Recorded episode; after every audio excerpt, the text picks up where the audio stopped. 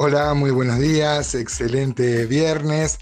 Muchos, muchos viernes ya hemos pasado juntos a lo largo de estos seis años y siempre digo lo mismo, el viernes para mí es el día con más expectativa, donde uno hace proyectos para el fin de semana y donde todo está por acontecer, donde todo este, está por, por cernirse sobre nosotros la bendición de, Dios.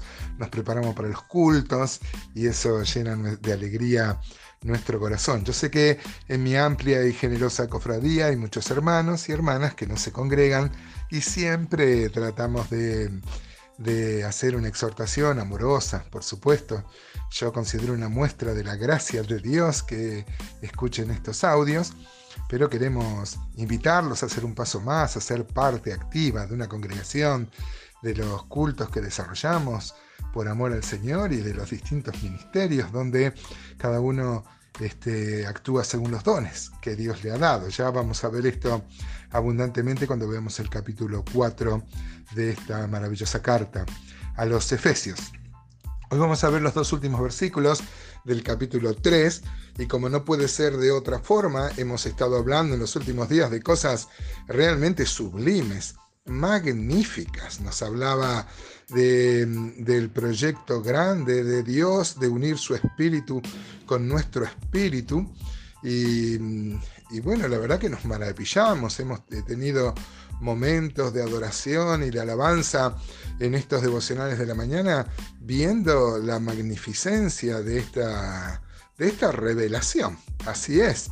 Y sabiendo, hermanos, siempre hacemos el mismo énfasis en que no hay ningún mérito de nuestra parte. Esto es por su gracia y por su misericordia. Y como no podía ser entonces de otra forma, luego de semejantes conceptos tan tan grandes, tan sublimes, no se me ocurren otros adjetivos, este, acaban con estos dos versículos con una doxología, este, con una alabanza. Y podríamos finalizar esta parte haciéndonos eco de, de esta doxología que el apóstol Pablo pone sobre el final del capítulo 3.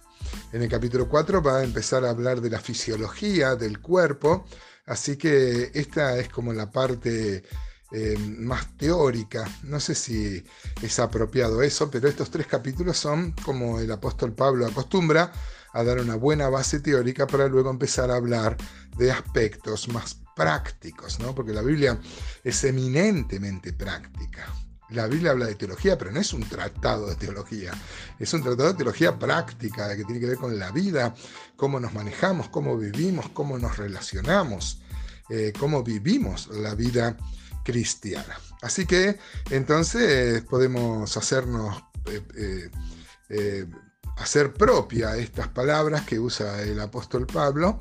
Y también cuando le pedimos a Dios, acaba de decir que este, el Señor siempre nos da más de lo que pedimos y más de lo que entendemos. Así que hoy nos vamos a gozar mucho en la presencia de Dios. Dice entonces Efesios 3:20, dice, y aquel, hablando de Cristo, que es poderoso para hacer todas las cosas mucho más abundantemente de lo que pedimos o entendemos, según el poder que actúa en nosotros.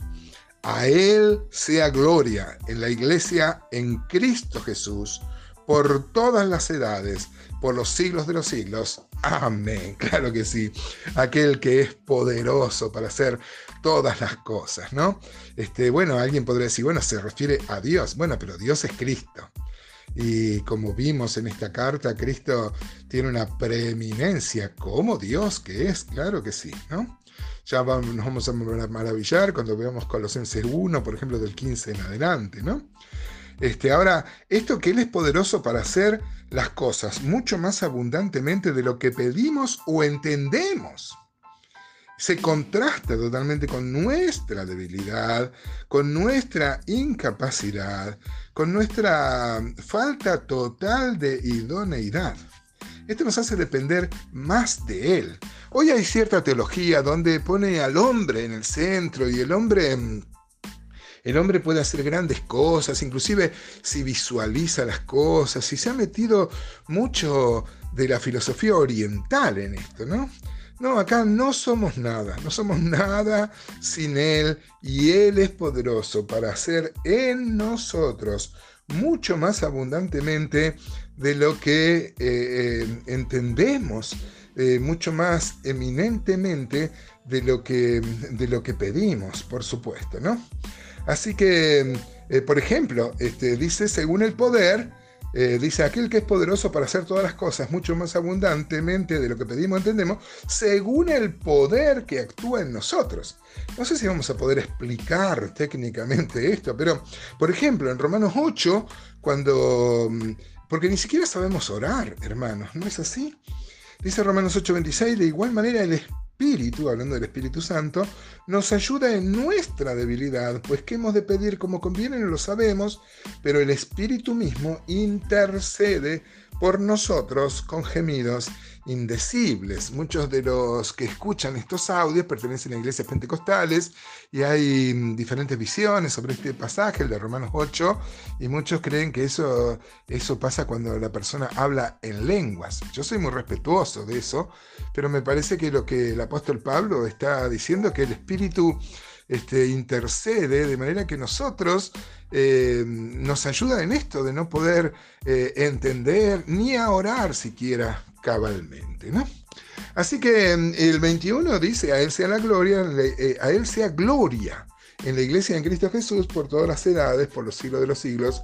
Amén. Otra vez el tema de la gloria. Hace un tiempo cuando veíamos los profetas menores, cuando vimos Zacarías, Zacarías capítulo 6, por ejemplo, versículo 12, dice, y le hablarás diciendo, así ha hablado Jehová de los ejércitos, diciendo de aquí el varón, cuyo nombre es el renuevo, o sea, Cristo, el cual brotará de sus raíces y edificará el templo de Jehová, la casa del Padre, el templo. Él edificará el templo de Jehová y él llevará gloria y se sentará y dominará en su trono y habrá sacerdote a su lado y consejo de paz entre ambos. Recordaba este pasaje porque mm, eh, todo en la vida cristiana tiene que ver con, el, con la gloria, ¿no? Romanos 5.2 dice, porque también tenemos entrada por la fe a esta gracia en la cual estamos firmes y nos gloriamos en la esperanza, ¿no? Efesios 1.18 lo hemos visto en estos días previos, dice, alumbrando los ojos de vuestro entendimiento para que sepáis cuál es la esperanza a que Él os ha llamado y cuál es la riqueza de la gloria de su herencia en los santos, ¿no? Colosenses 1.27, ya lo vamos a ver en otra de las cartas de la prisión, dice, a quienes Dios quiso dar a conocer las riquezas de la gloria de este ministerio entre los gentiles, que es Cristo en vosotros, la esperanza de gloria. Claro que sí, amados. Romanos 8:28 dice, sabemos que a los que aman a Dios todas las cosas les ayudan a bien, esto es a los que conforme a su propósito son llamados.